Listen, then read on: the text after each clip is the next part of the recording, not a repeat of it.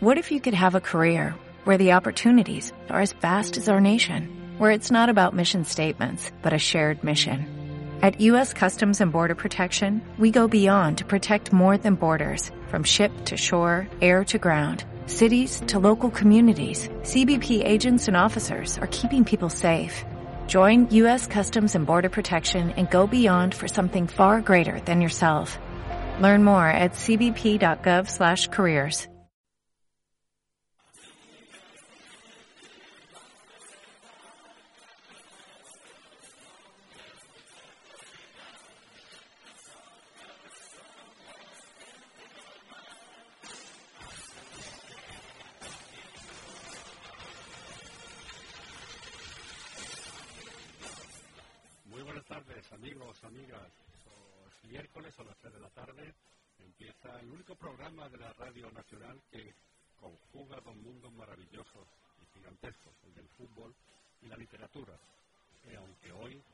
cine va a ser muy protagonista. Saludos de Jorge Molina, no el futbolista, sino el esforzado periodista.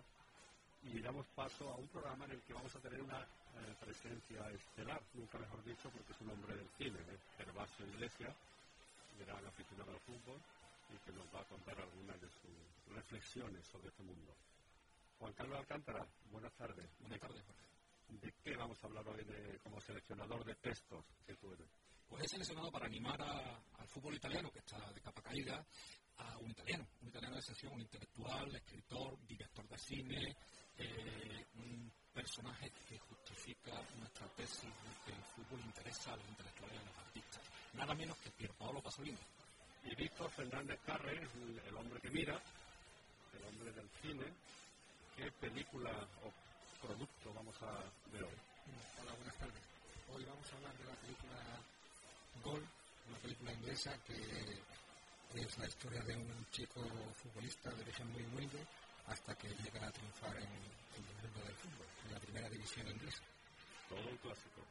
Muy bien, pues así con estos contenidos más nuestras secciones, sobre todo la, celebrada de micro relatos futbolísticos, que hoy participan los chicos del Instituto Tierno Albán de Alca- Alcalá de Guadaira, eh, se completa un programa que espero que les guste.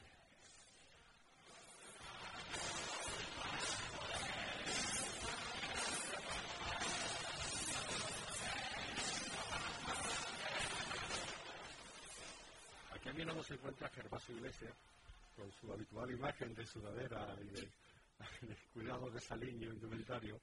Es un sevillano del año 66, tiene 51, eh, productor eh, cinematográfico, reconocido por películas recientes como Y en la mínima o Grupo 7, y con una amplia trayectoria también en el documental musical del que hablaremos luego. Pero Gervasio está aquí no por ello exactamente, sino porque también es un gran aficionado al fútbol, ¿no, Gervasio? Sí, hola, buenas tardes. Muchas gracias por invitarnos al programa. Claro, yo desde chiquitito, o sea, yo tengo los recuerdos desde muy pequeño que mi padre me traía aquí, a, a Ramón Sánchez y veía los partidos de- pues, desde la época de Bilibili, lo recuerdo. Ese fue el primer partido de mi vida que yo vi profesional en directo, la presentación de Biribiri contra el Colo Colo chileno. Esa fue la primera. ¿Tú has jugado al fútbol, quizás? Sí, bueno, soy malísimo. Pero es verdad que, que, bueno, yo siempre he jugado de portero. De portero sí me desenvuelvo bien. Cuando ya salía de la portería me sirvió un cuadrero tremendo, ¿no? Pero de portero la verdad que sí, que sí que he jugado. Incluso estuve a punto como de hacer unas pruebas por, por aquí, por el Sevilla, cuando tenía 15 o 16 años, porque en una liga jugaban el futbolistas de Sevilla. Yo recuerdo, creo que Murúa, Módigo, llegué a jugar con ellos.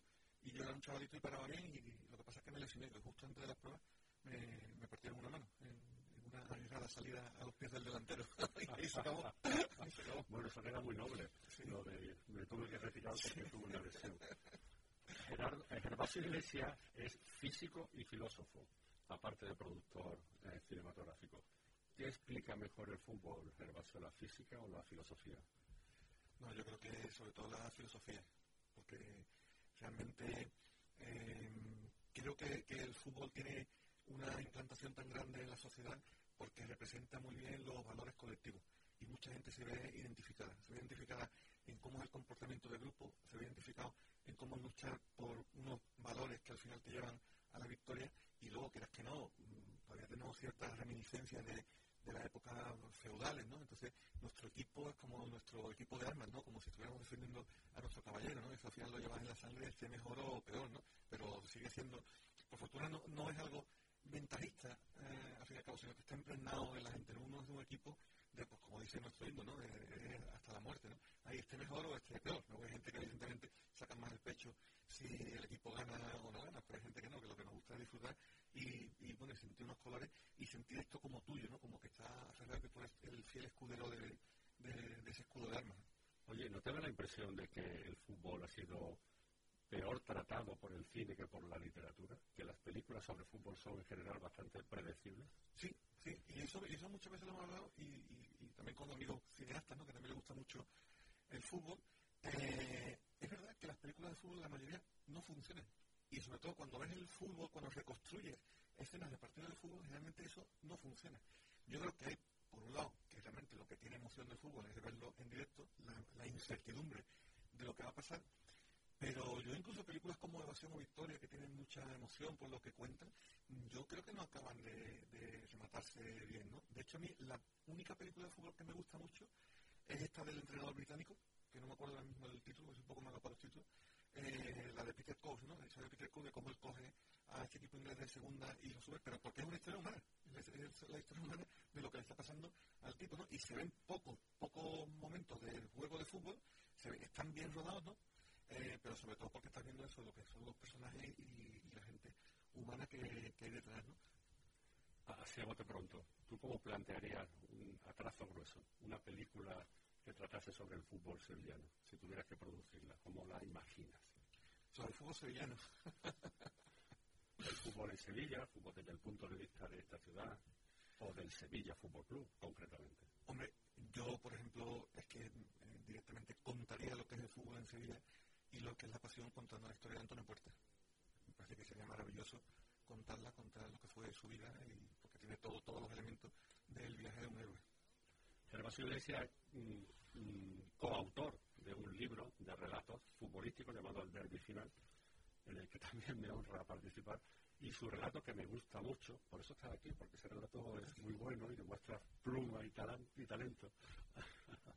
Eh, su relato habla precisamente de un chaval que es el hijo de Antonio Puerta mm, y que lo imaginas, ¿cómo imaginas? Vamos a hacer spoiler de tu relato, ¿cómo imaginas al chico dentro de 10 años? Claro, de hecho el relato se llamaba Un, un derby de principios del siglo pero no del siglo XX, como eso sino del siglo XXI, ¿no? Y luego es curioso que me dicen, es el único que habla del futuro.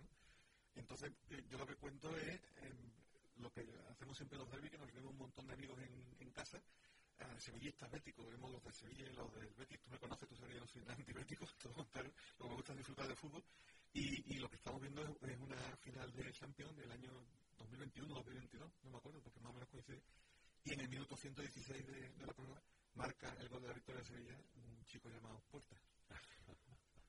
Oye, eh, los entrenadores tienen la costumbre de poner vídeos motivadores a, sus muchachos, ¿no? Eh, ¿no? ¿no? te imaginas que leyesen algo los muchachos, los futbolistas, para motivarse, ¿no? no el vídeo funciona mejor para estos casos, ¿no? La imagen. Funciona el vídeo, la imagen, la música, pero funciona también la literatura oral.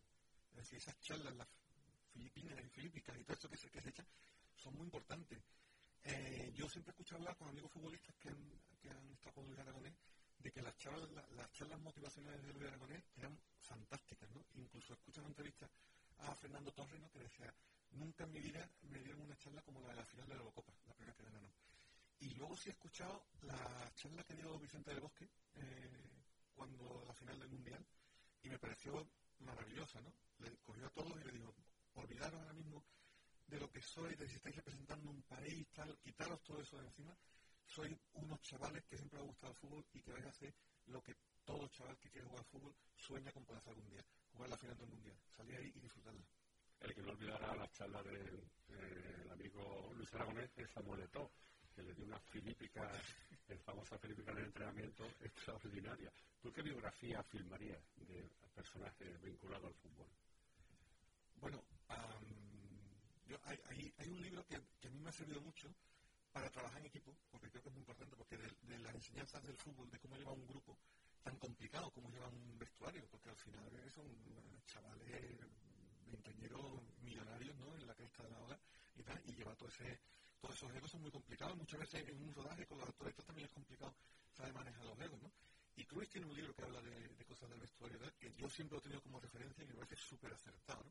Por lo que te decía también antes, porque creo que muchas cosas que pasan en el entorno del fútbol lo puedes trasladar a cosas que pasan en, la sociedad, en las relaciones de los grupos de trabajo y en aspectos motivacionales, ¿no? Entonces, Cruz me parece también una figura apasionante, ¿no?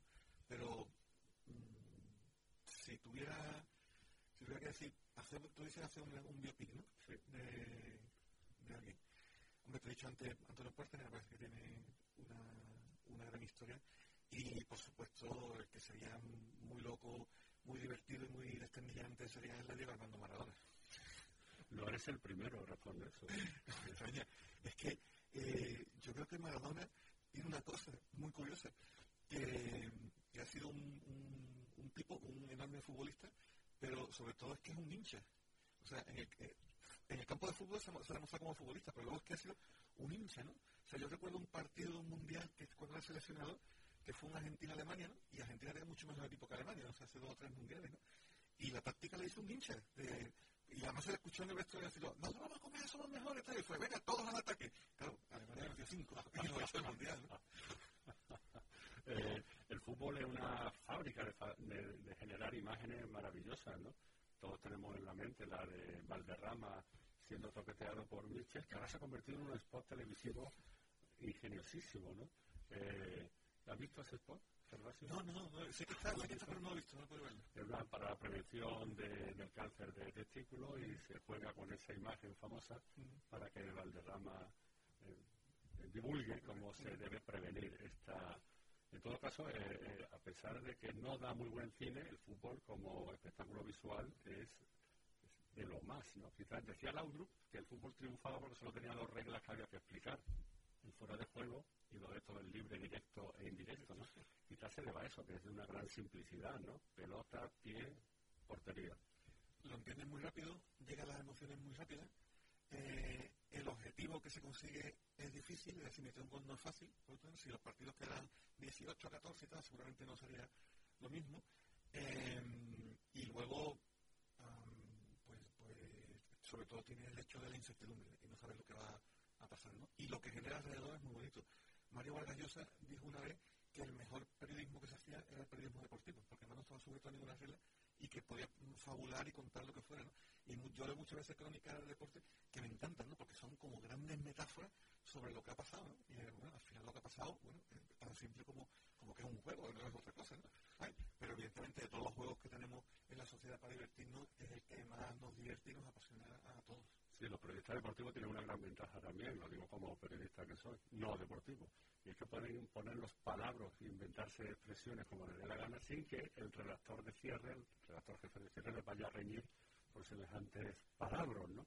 Y entonces son una máquina de generar neologismo. Tú eres el responsable, como productor, de un documental sobre la vida de Silvio, el cantante sevillano. No, ese no lo hiciste tú. No, ese, ese es de Álvaro Bajini. Pero tú lo produjiste. No, no, no, tampoco. Ah, tampoco, Vaya. Pero tienes una amplia trayectoria en el mundo de la producción musical, desde Dame Veneno, si no recuerdo mal, hasta Sevilla, Underground, la ciudad de Arcoíris, ¿no? Eh, ¿Por qué te atrae tanto el aspecto musical cuando trata eh, las producciones documentales? Sí, eh, yo siempre defino a la productora como que hacemos largometrajes, ficción y documentales musicales, porque es realmente lo que, lo que hacemos, ¿no? Yo creo que viene por un lado de mi, de mi vocación frustrada de músico. O sea, mi familia casi todos son músicos. Eh, de hecho, mi hermana es, es concertista clásica, pero yo soy un negado para la música. O sea, es, es, algo como que genéticamente es casi imposible, ¿no? Mi hermana tiene un oído absoluto y yo tengo un oído absolutamente malo, ¿no? Entonces siempre me ha gustado y siempre me han atraído mucho las historias musicales, ¿no? Y la verdad que al principio la, la primera producción que hicimos fue la que tú has citado, ¿no? La de Underground, que fue un poco la historia de, de cómo surgió el flamenco rock, ¿no? a final de los años 60 eh, a través del grupo Smash ¿no? y la confluencia con la, contracultura americana a través de las bases, ¿no? una historia muy divertida que tengo muchas ganas de contar. Y la verdad es que empezó a funcionar y a partir de ahí seguimos haciendo más historias musicales y, la verdad es que va muy bien. ¿Qué canción me elegirías tú ahora que te suene a fútbol? Que te... Vale, te explico, ¿no? ¿Por qué, por qué, por qué la he elegido? Por, varios motivos. Um, primero, porque realmente yo siempre que he venido a este estadio me ha recordado, cuando he visto el ambiente, me ha recordado esta canción que me, gusta muchísimo, que se llama ah, Sevilla tiene un color especial. Eh, y además estoy leyendo una versión que me parece fantástica, está interpretada por María Dolores Pradera, que creo que no mucha, mucha gente, la gente conoce la de Río, la de Rafael Romero San Juan, pero esta versión no, no se conoce tanto. Eh, me gusta también porque la escrito un, un sevillista, un gran sevillista, ¿no? que es César Calabar. Y luego porque personalmente pues, también me recuerda a mi padre, que me porque mi padre encantaba Dolores Pradera, yo la conozco gracias a él.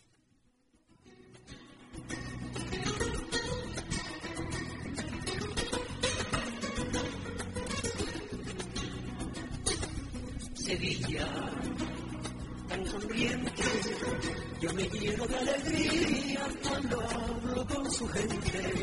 Sevilla enamora al cielo para vestirlo de azul,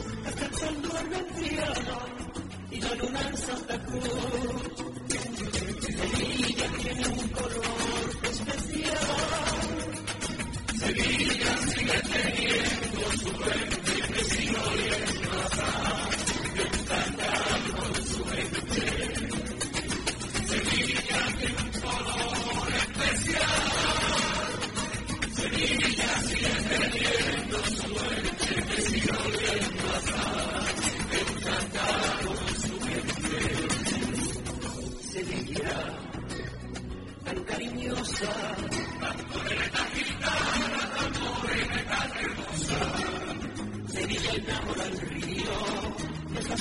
la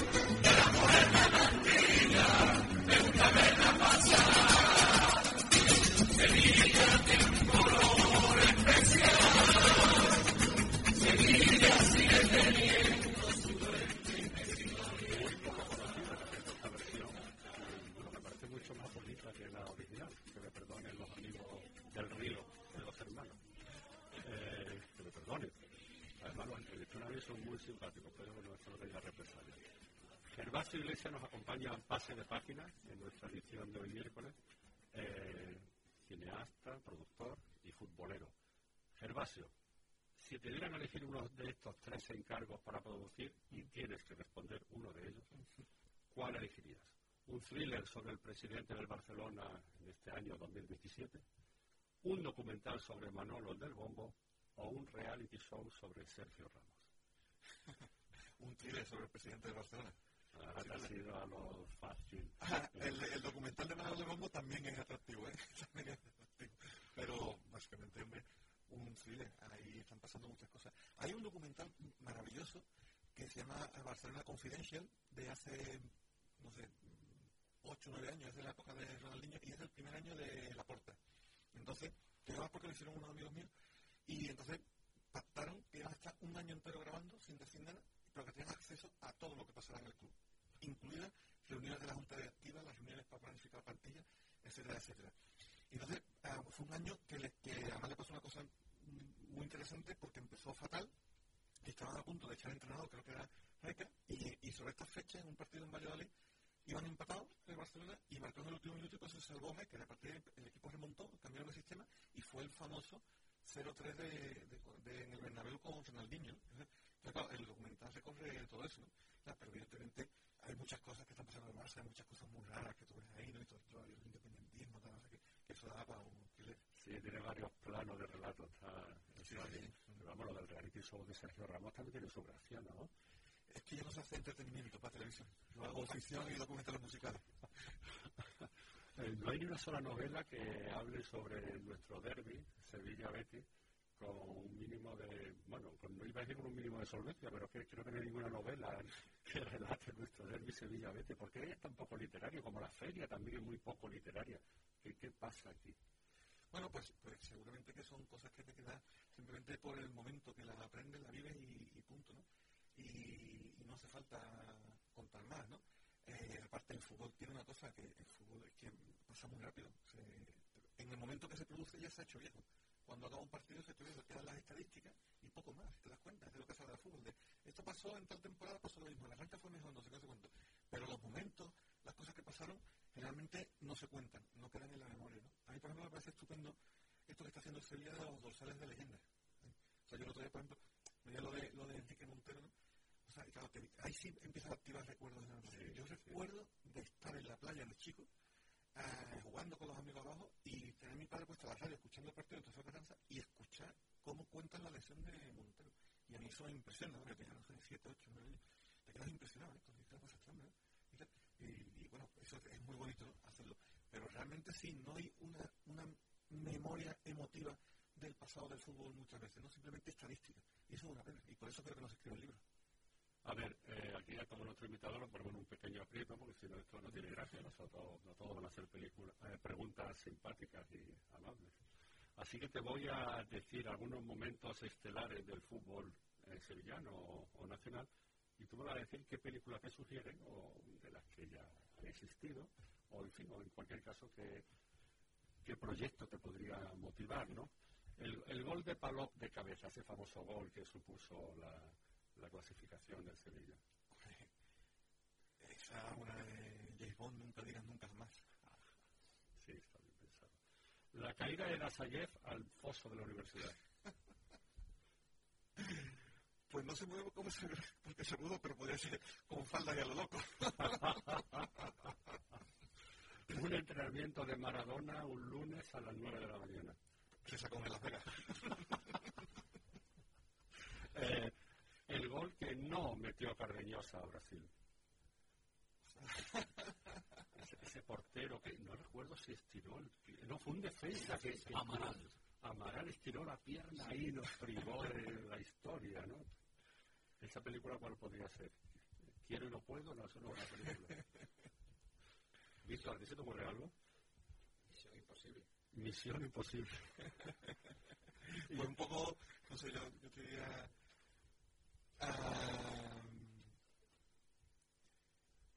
no me acuerdo, pero, pero hay una que es como de, de, de la, de la mala puntería, ¿no? De, de, pero no me acuerdo ahora mismo el título. Y, y, y, una, más, una escena más que todos tenemos en la mente, cuando a Butragueño se tuvo un lance del juego y se le escapó, la, se le subieron las calzonas, se le subieron las calzonas.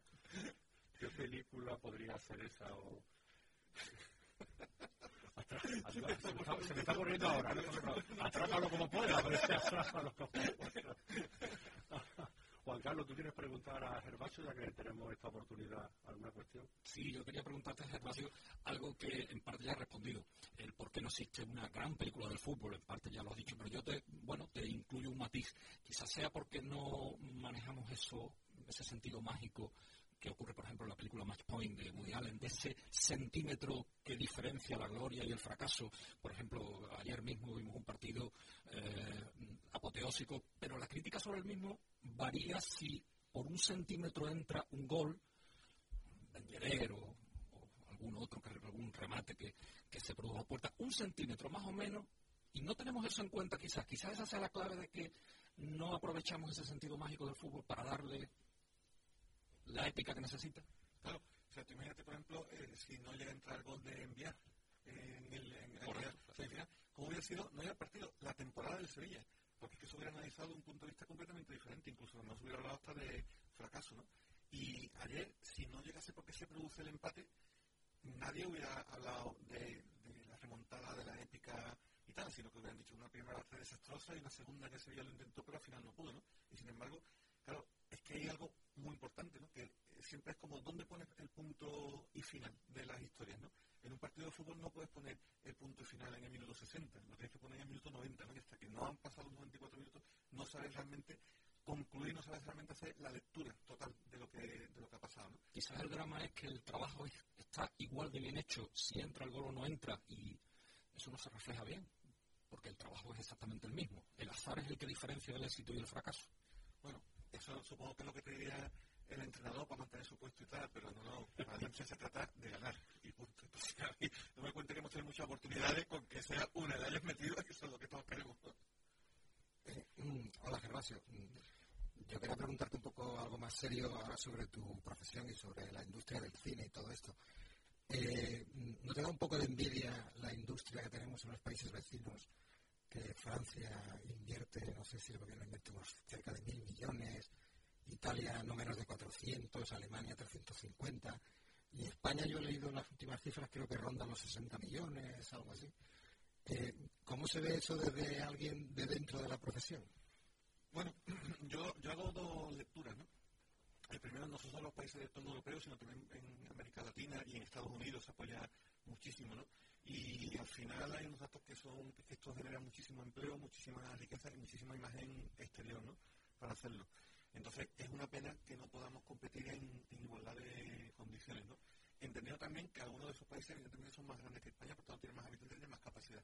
Pero el porcentaje de la ratio entre población y lo que destinan es mucho más elevado que el que destina ahora mismo España, ¿no? Yo no entiendo muchas cosas que han pasado en, los últimos años en este país o, en el cine, ¿no? ese frentismo que se ha producido, que también la gente del cine tenemos que hacer esa reflexión, ¿no? No entiendo el que se haya politizado tanto, porque me parece que cuando politizas la cultura, en la política del día a día, creo que realmente la estás rebajando, la estás tirando un poco al fango. Otra cosa es que evidentemente cada uno tenemos nuestra forma de pensar, nuestra forma de proyectar, y que al final siempre la cultura es vanguardia, lo más interesante es vanguardia porque propone cosas para el futuro.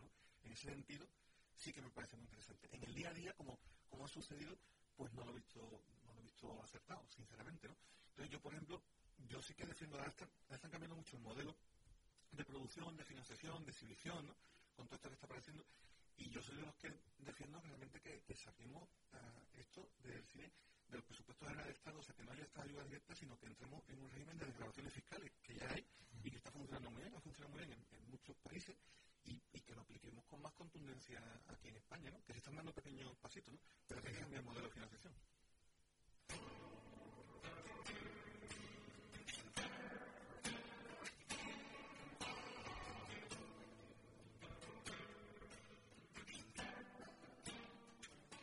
Gervasio, en esto que podríamos llamar la liturgia en un partido de fútbol, ¿qué, mirada te gustaría a ti algún día poder tener? ¿Desde qué perspectiva te gustaría ver algún día un partido de fútbol? Hombre, como portero, que me ha gustado, pero te voy a decir una cosa. me hubiera gustado ser árbitro de fútbol. ¿Y eso? Bueno, pues supongo que por las ganas de poder estar en el campo sintiendo a la gente, al público, sintiendo lo que se siente ahí a ras de césped, como se suele decir, y claro, como sabía que era un mal futbolista, dije, o, es siendo árbitro o no lo voy a conseguir de vida. Muy bien, Gervasio.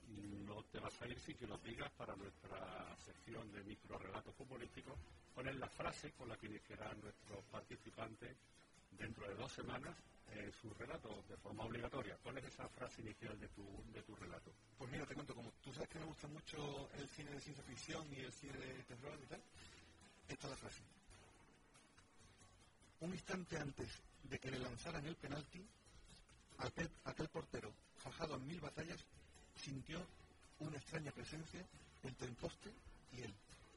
Ajá, ahí se queda planteado esta, este relato un poco sobrenatural. Muchísimas gracias, Gervasio, por acompañarnos en Pase de Página y mucha suerte en tu próximo proyecto, incluido los futbolísticos posibles. Por cierto, ya tengo la película para lo de Butragueño, no me has preguntado. ¿Cuál? En mía. Ah, ¿cuál es? Sí, te dije. Muy bien, pues gracias Gervasio. Escuchamos a los directivos en la canción Nueva Ola Guardiola.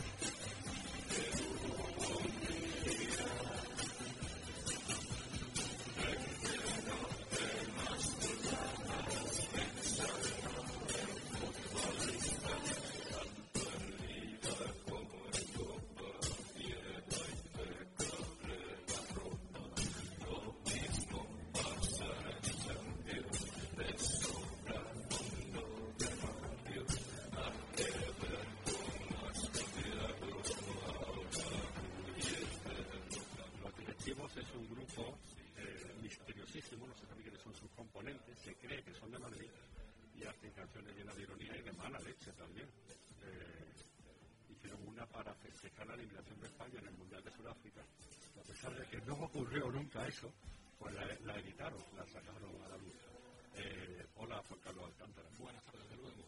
¿De qué, ¿De qué vamos a hablar hoy en la sección de como seleccionador de textos que tenemos encomendadas? Vamos a hablar del lenguaje del fútbol. Mm, y para ello traemos un texto de Pierpaolo Pasolini. ¿Pasolini? Pasolini, ciertamente, el gran director de cine eh, italiano, gran escritor, pintor, crítico literario, etcétera, etcétera. Y, y vamos a traer un texto que a mí me encanta, me parece muy divertido, pero seguro que Víctor nos tiene que decir algo sobre el Pasolini director. Bueno, yo quiero decir algo. Yo recuerdo cuando, cuando, yo, cuando yo iba a los cineclubs en la universidad, cuando era una película de Pasolini, pues siempre esperábamos unas metáforas complicadísimas y una provocación sexual evidente y íbamos al cine de una forma intelectual, cosa que ya no ocurre, creo. Sí, bueno, eh, yo recuerdo en los cineclubs universitarios que había una auténtica avalancha de gente en las películas de Pasolini. Muchas veces no nos enterábamos de nada en esas cosas tan extrañas que hacía ahí en la pantalla y esas. Eh, en fin, pero la gente la veía y salía encantada totalmente mosqueada. Era una cosa de contrastes. ¿Y qué texto es el que trae Juan Carlos? Mm, traemos un texto que se, que se titula El fútbol es un lenguaje con sus poetas y prosistas, escrito en los años 70 por Pasolini. Pasolini es una figura controvertida, como ha dicho Víctor, es un intelectual total, global, y, y es un hombre tan peculiar que cuando el 1 de noviembre de 1975 lo entrevistaba un periodista italiano, le dijo, ojo que todos tenemos a alguien que nos quiere matar en cualquier momento.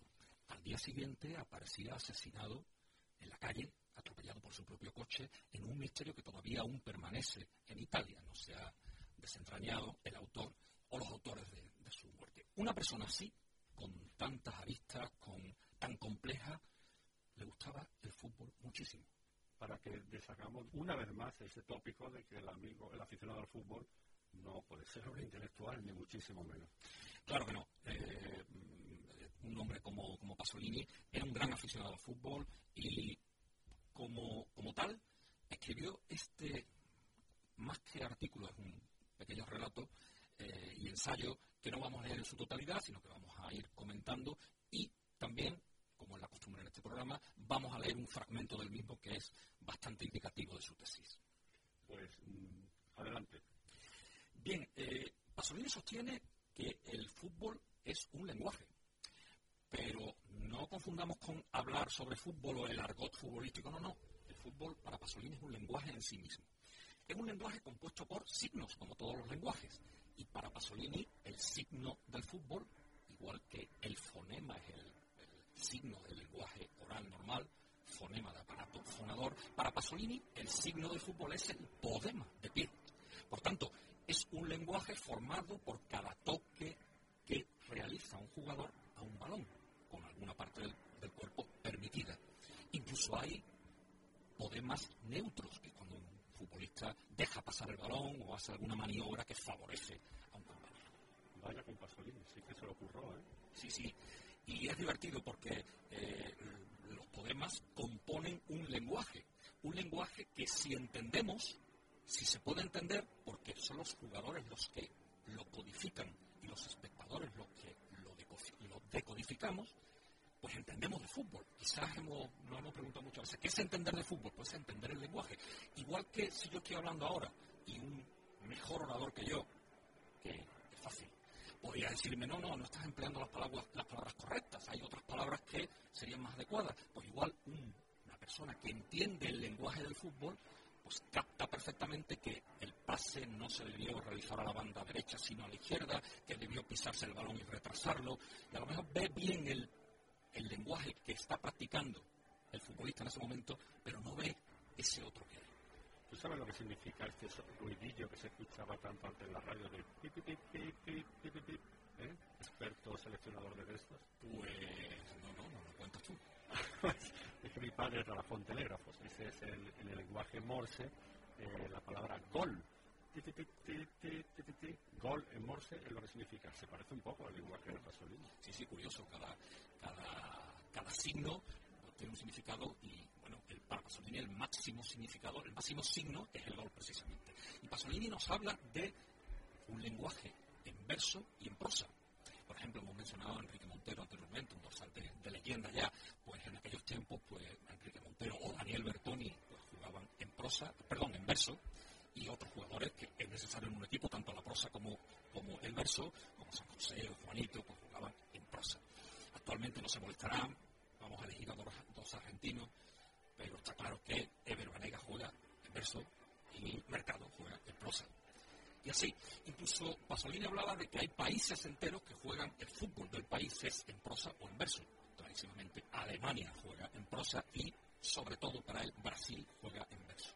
Luego está, porque en realidad el fútbol es un proceso de toma de decisiones. Todos conocemos jugadores que tienen muchísimas facultades, pero no toman buenas decisiones.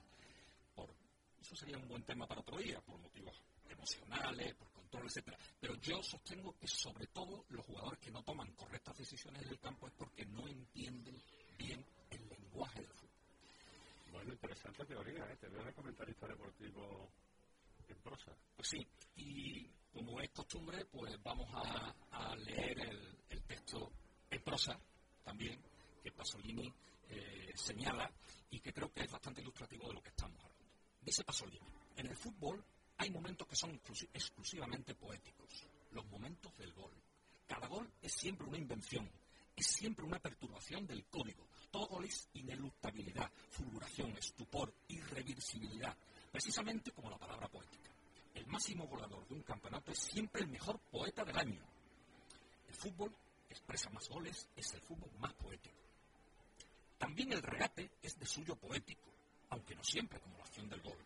De hecho, el sueño de todo jugador, que todo espectador comparte, es arrancar del centro del campo, driblar a, todos y marcar. Sí, dentro de los límites permitidos. Cabe imaginar algo sublime en el fútbol es precisamente esto, pero no sucede jamás. Es un sueño. Quienes son los mejores regateadores del mundo y los mejores goleadores son los brasileños. Por lo tanto, su fútbol es un fútbol poético. De hecho, en él todo está basado en el regate España pasó un poco de la prosa a la poesía, ¿no? Ahora, eh, conjuga ambos géneros, ¿no? El fútbol de la selección española. Fue muy poético en Sudáfrica y ahora está un poco más... Yo creo que sigue siendo poético. Lo que ocurre es que eh, muchas veces la, eh, la poesía en el fútbol tiene que tener la finalidad del máximo poema que es el gol. Y cuando la poesía consiste en jugar por mover el balón, aunque sea muy brillantemente y con gran plasticidad, nunca llega al límite porque el gol es la cumbre de toda poesía. Sí, eh, bueno, Pasolini hizo este texto después del Mundial de México que ganó Brasil a Italia. Entonces él, él asociaba el fútbol poético a Sudamérica y el fútbol prosaico a Europa. Y yo me pregunto que si Pasolini viviera ahora y estuviera sufriendo a su Italia que no está en el Mundial, ¿qué pensaría del juego ese de Italia hoy en día? Yo creo que pensaría que está falto de poesía, clarísimamente. Y verdaderamente hay jugadores en el fútbol italiano que sí son poetas. Lo que ocurre es que probablemente no estén incluidos en el seleccionado actualmente. Quizás está demasiado asentado en el fútbol italiano esa protección del área y ese catenacho famoso y haga falta una revolución, como bien Jorge ha dicho, que hubo en España. Y probablemente los jugadores artistas del fútbol español echen por llegar en Italia cuando alguien les deje paso. Muchísimas gracias, Juan Carlos. Muchísimas gracias.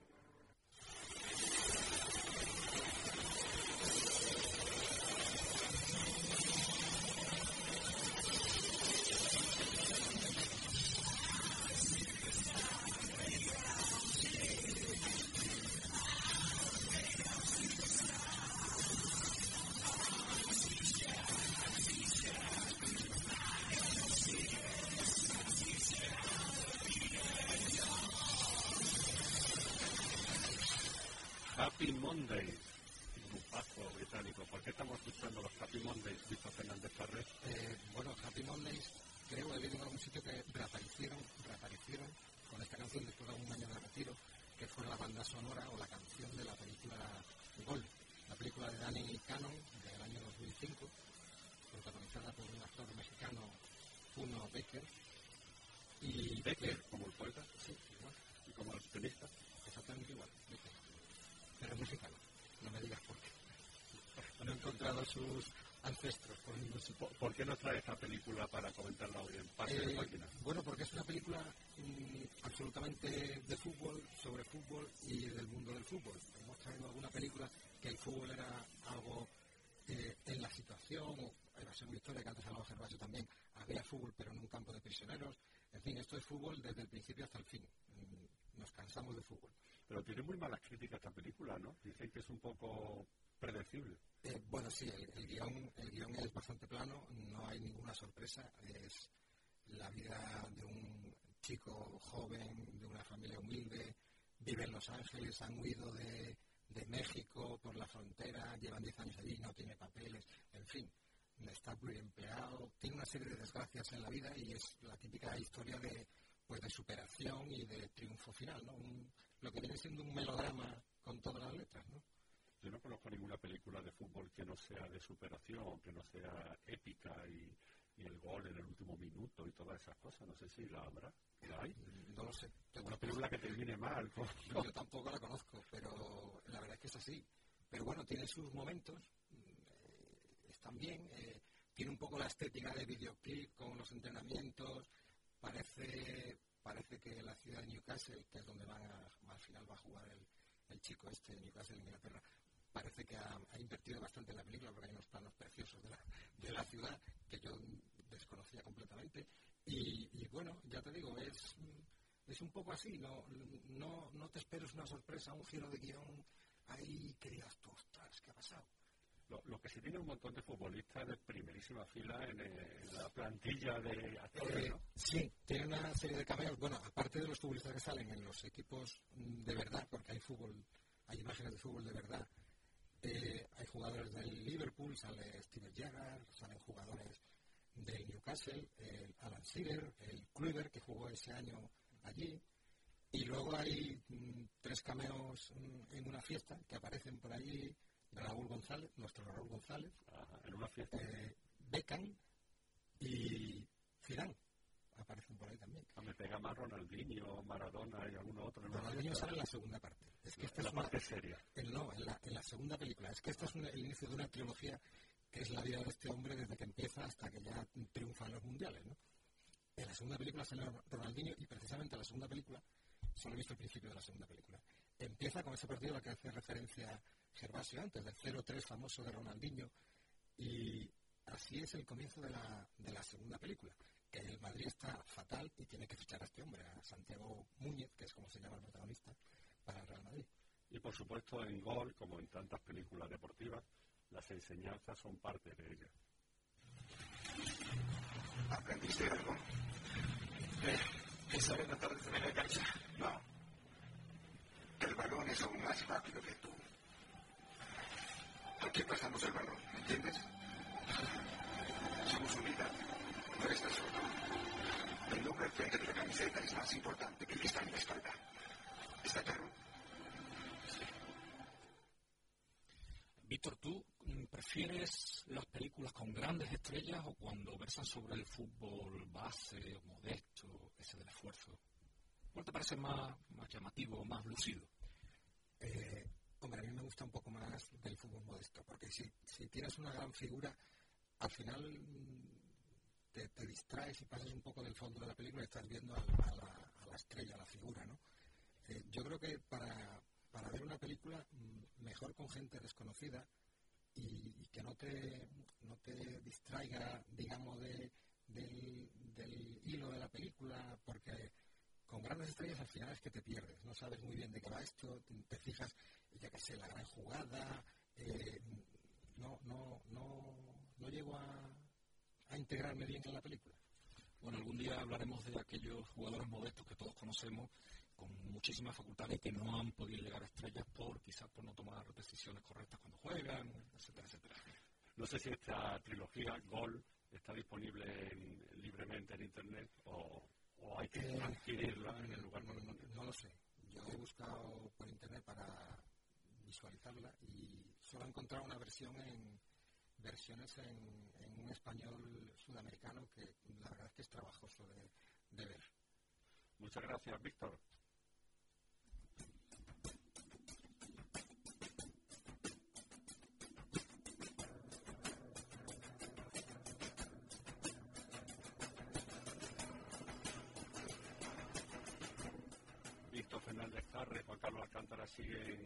la mesa porque vamos a dar paso a nuestra flamante sección en algún lugar de la cancha donde comentamos esas palabras que el vertiginoso mundo del argot futbolístico va dejando olvidadas en algún rincón y ya nadie utiliza.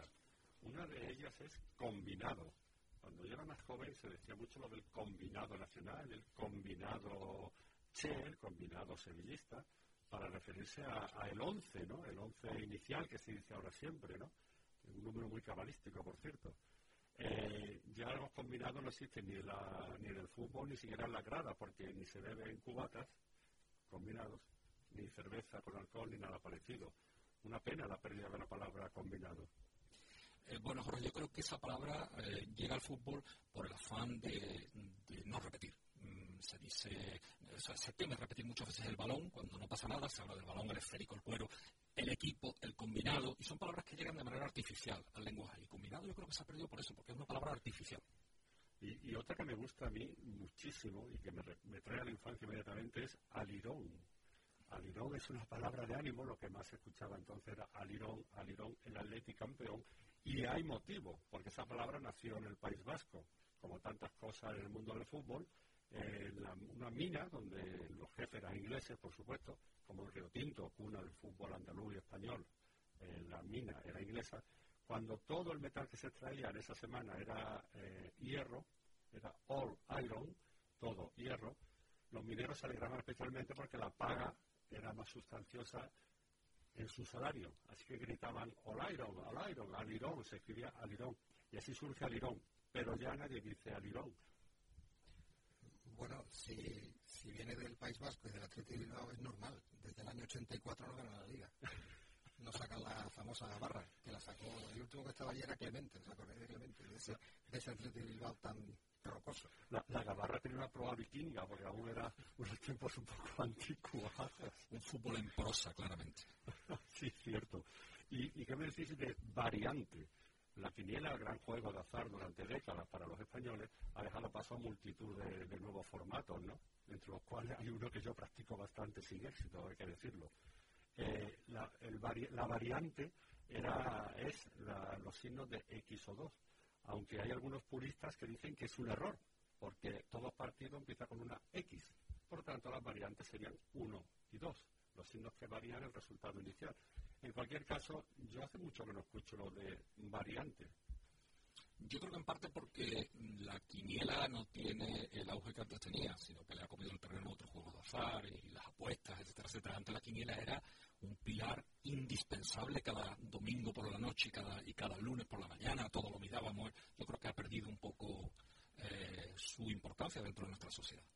Eh, yo al, al, al escuchar lo de las quinielas, sabéis que me he acordado pero muchísimo, y he estado, llevo dos días dándole vuelta a José María García con el famoso el porcentaje de las quinielas para, para el fútbol, para los clubes, que era como la salvación.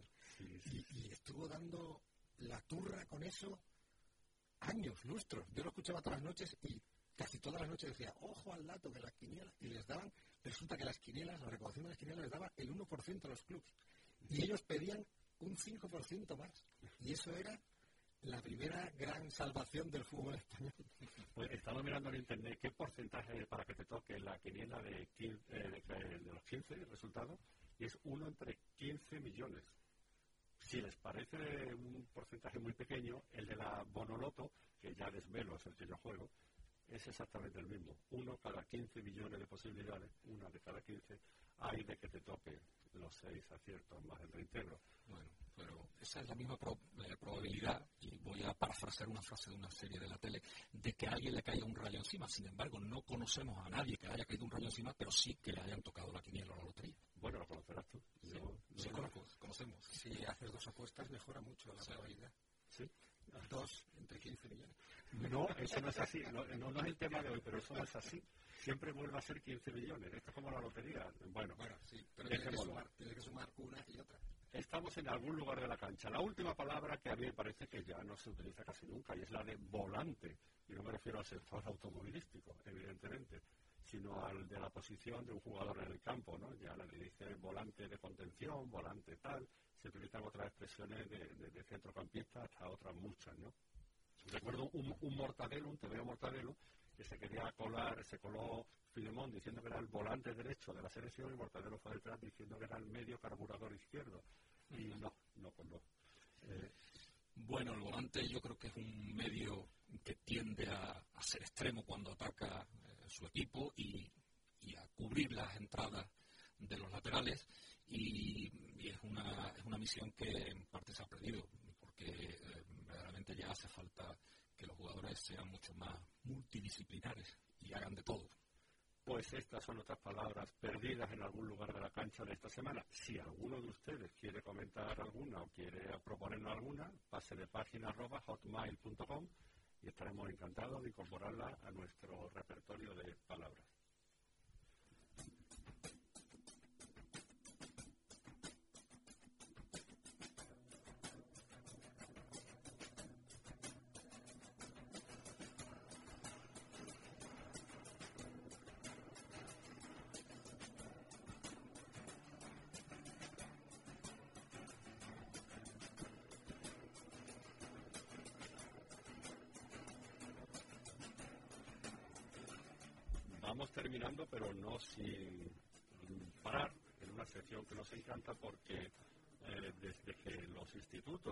Enseñanza secundaria de Sevilla están participando en ella, esto ha ganado el entretenimiento, nivel y por supuesto participación.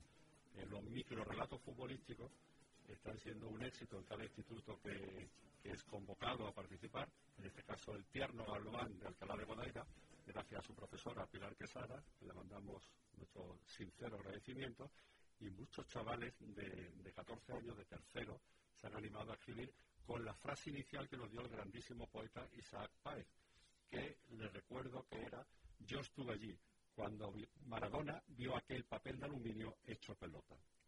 Eh, vamos a leer los que en nuestro modestísimo criterio nos han parecido más, más acertados.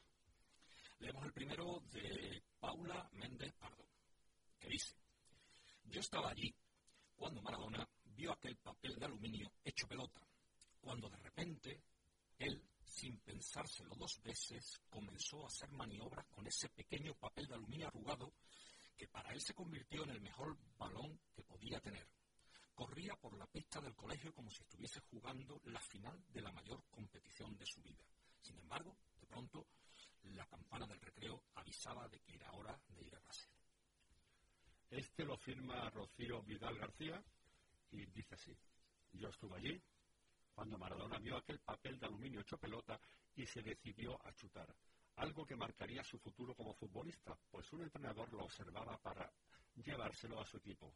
Fue entonces cuando se despertó y su madre lo llamaba para ir a la escuela. Yo voy a leer uno de Narciso Gallego Cortázar.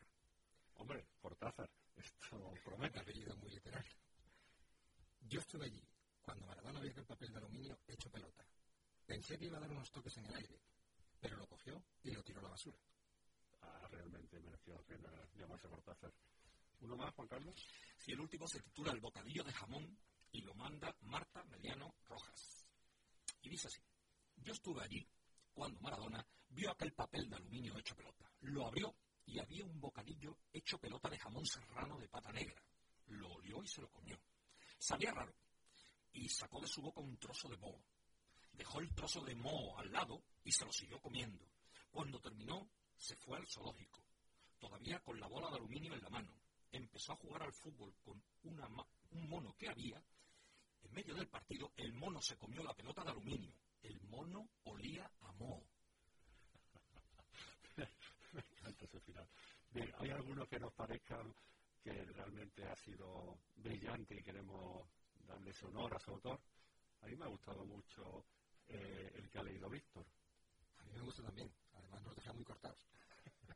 y se acabó lo simple y breve hay que premiarlo también. Hay historia, ¿no? El amigo Cortázar, de nombre completo. Narciso Gallego Cortázar. su enhorabuena. Eh, el Isaac Páez, el poeta sevillano, es el autor de la primera frase y nos mandó amablemente el relato completo. El relato de Isaac Páez es este. Yo estuve allí, cuando Maradona vio que el papel de aluminio echó pelota y el mundo, por extensión, fue pelota en sus pies. También estuve presente en ese gol de Cantona contra el Sunderland y en su mirada de albatros exiliado del tiempo. Incluso me dejé caer cerca de un muchacho pálido por iluminado, en la misma ciudad surafricana donde un país entero placó a lo bestia lomo en blanco y negro allá por 1995. Dicen que puedo estar en todas partes, pero hubo un día de abril de 2006 en el que hice huelga. Salí de mi oficina, dejé la puerta abierta y me marché por cansancio celeste. De haber estado allí ese día 27, tenerlo claro, no hubiera permitido aquel efecto ilusorio de un 27 liberado que rebatió el orden sencillo de las cosas y os hizo creer que solo quien sueña como un niño acaba por toparse con lo eterno. Regresad a la realidad. No volverá a suceder. Nunca más he olvidado aquella misma puerta abierta a lo imposible.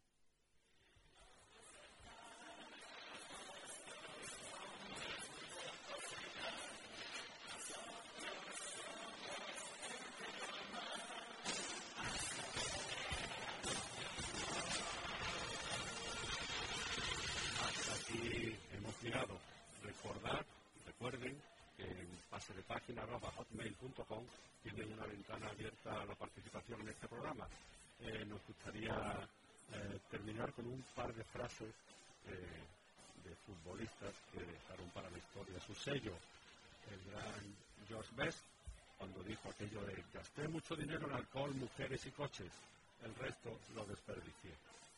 Aunque nuestra favorita, no cansaremos de repetirlo, la de Eric Cantona, en aquella rueda de prensa que duró una frase, dijo, las gaviotas siguen al barco porque saben que acabarán cayendo sardinas al mar.